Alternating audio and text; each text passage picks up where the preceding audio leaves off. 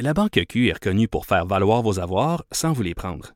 Mais quand vous pensez à votre premier compte bancaire, tu sais, dans le temps à l'école, vous faisiez vos dépôts avec vos scènes dans la petite enveloppe. Hmm, C'était bien beau. Mais avec le temps, à ce compte-là vous a coûté des milliers de dollars en frais, puis vous ne faites pas une scène d'intérêt. Avec la Banque Q, vous obtenez des intérêts élevés et aucun frais sur vos services bancaires courants. Autrement dit, ça fait pas mal plus de scènes dans votre enveloppe, ça. Banque Q. Faites valoir vos avoirs. Visitez banqueq.ca pour en savoir plus. Peut-être parler d'un ou deux petits trucs avant qu'on se laisse, Maude. Il y a le pilote des stars qui a finalement euh, connu sa sentence ce matin. Normand Dubé qui écope, qui d'une peine de 9 ans de pénitencier pour avoir harcelé trois fonctionnaires et fait incendier leur résidence par pure vengeance. C'est le juge qui a rendu sa sentence ce matin au palais de justice de Saint-Jérôme. faut savoir qu'il avait déjà été condamné l'an dernier à 7 ans de prison pour son attaque, il faut le dire, spectaculaire. 2014, les lignes à haute tension euh, d'Hydro-Québec. Donc, il y a 9 ans de prison cette fois-là, mais le, tribunal, a décidé qu'il purgeait les deux peines en même temps, euh, ce qui va l'amener à passer au final juste 9 ans derrière les barreaux. Donc, on n'accumulera pas les deux peines.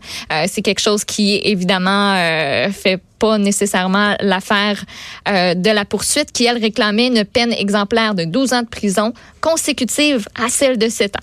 Donc, on verra euh, si, euh, si ça va aller en, en appel. Euh, la poursuite y songe, ça c'est sûr et certain.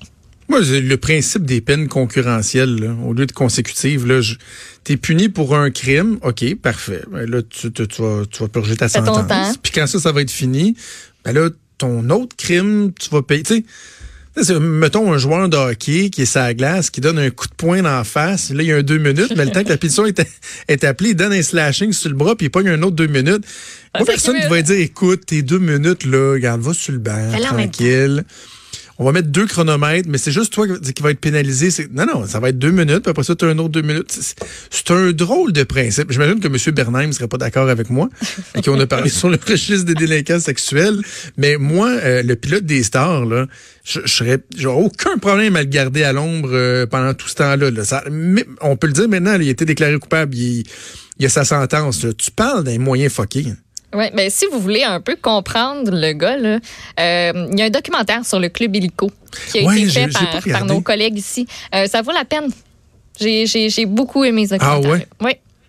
Vraiment. OK. Puis et dans tout ça, on ne sait pas exactement. euh, tu sais, il y a des détails là, sur le- les, les trucs des lignes haute tension, puis ce qu'il a fait, il y a, il y a beaucoup de détails qu'on nous dévoile pas Ouais. pour des raisons carrément de sécurité nationale. Ben là, oui. avec raison, je comprends. Mais j'ai l'impression que notre image du bonhomme euh, serait encore mieux définie, notre perception de à quel point le gars était prêt à faire des choses complètement débiles par souci de vengeance. Ouais. Euh, mais malheureusement, on peut pas. Avant qu'on se sache, je veux que tu me parles de la corvée qu'il y a eu euh, dans le coin de la Chine. Euh, on dirait que ça se multiplie, ce genre d'initiative-là. C'est assez débile de voir tout ce qu'on peut sortir des étendues d'eau, du fleuve. de- Un mot, c'est dégueulasse. Ça n'a pas de bon sens.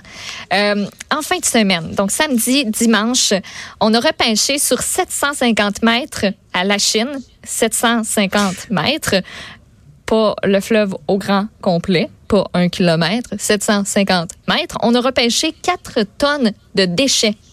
C'est l'opération de nettoyage 360 qui se tenait à ce moment-là. Euh, puis il y avait des plongeurs, des plongeuses qui allaient directement là, dans le fleuve, puis ils allaient dans le fond pour chercher les cochonneries qu'on y a laissées. On a trouvé une moto, des vélos, une table, des mégots de cigarettes en quantité industrielle, des pneus, des pneus, encore des pneus, une table à pique-nique, des barrières qui appartiennent à la ville de Montréal, des canettes, bouteilles, un verre à café.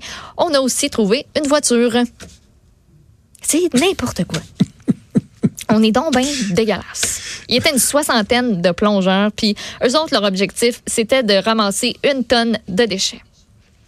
Et d'ailleurs, dans l'article, de- parce que j'ai les photos devant moi, dans l'article de la journaliste de la presse euh, Audrey Ruel-Manceau, j'aime vraiment la fin de son amorce. Ça dit, euh, euh, bon, euh, sorti plus de 4 tonnes de déchets. L'objectif était d'une tonne. Il a été largement dépassé.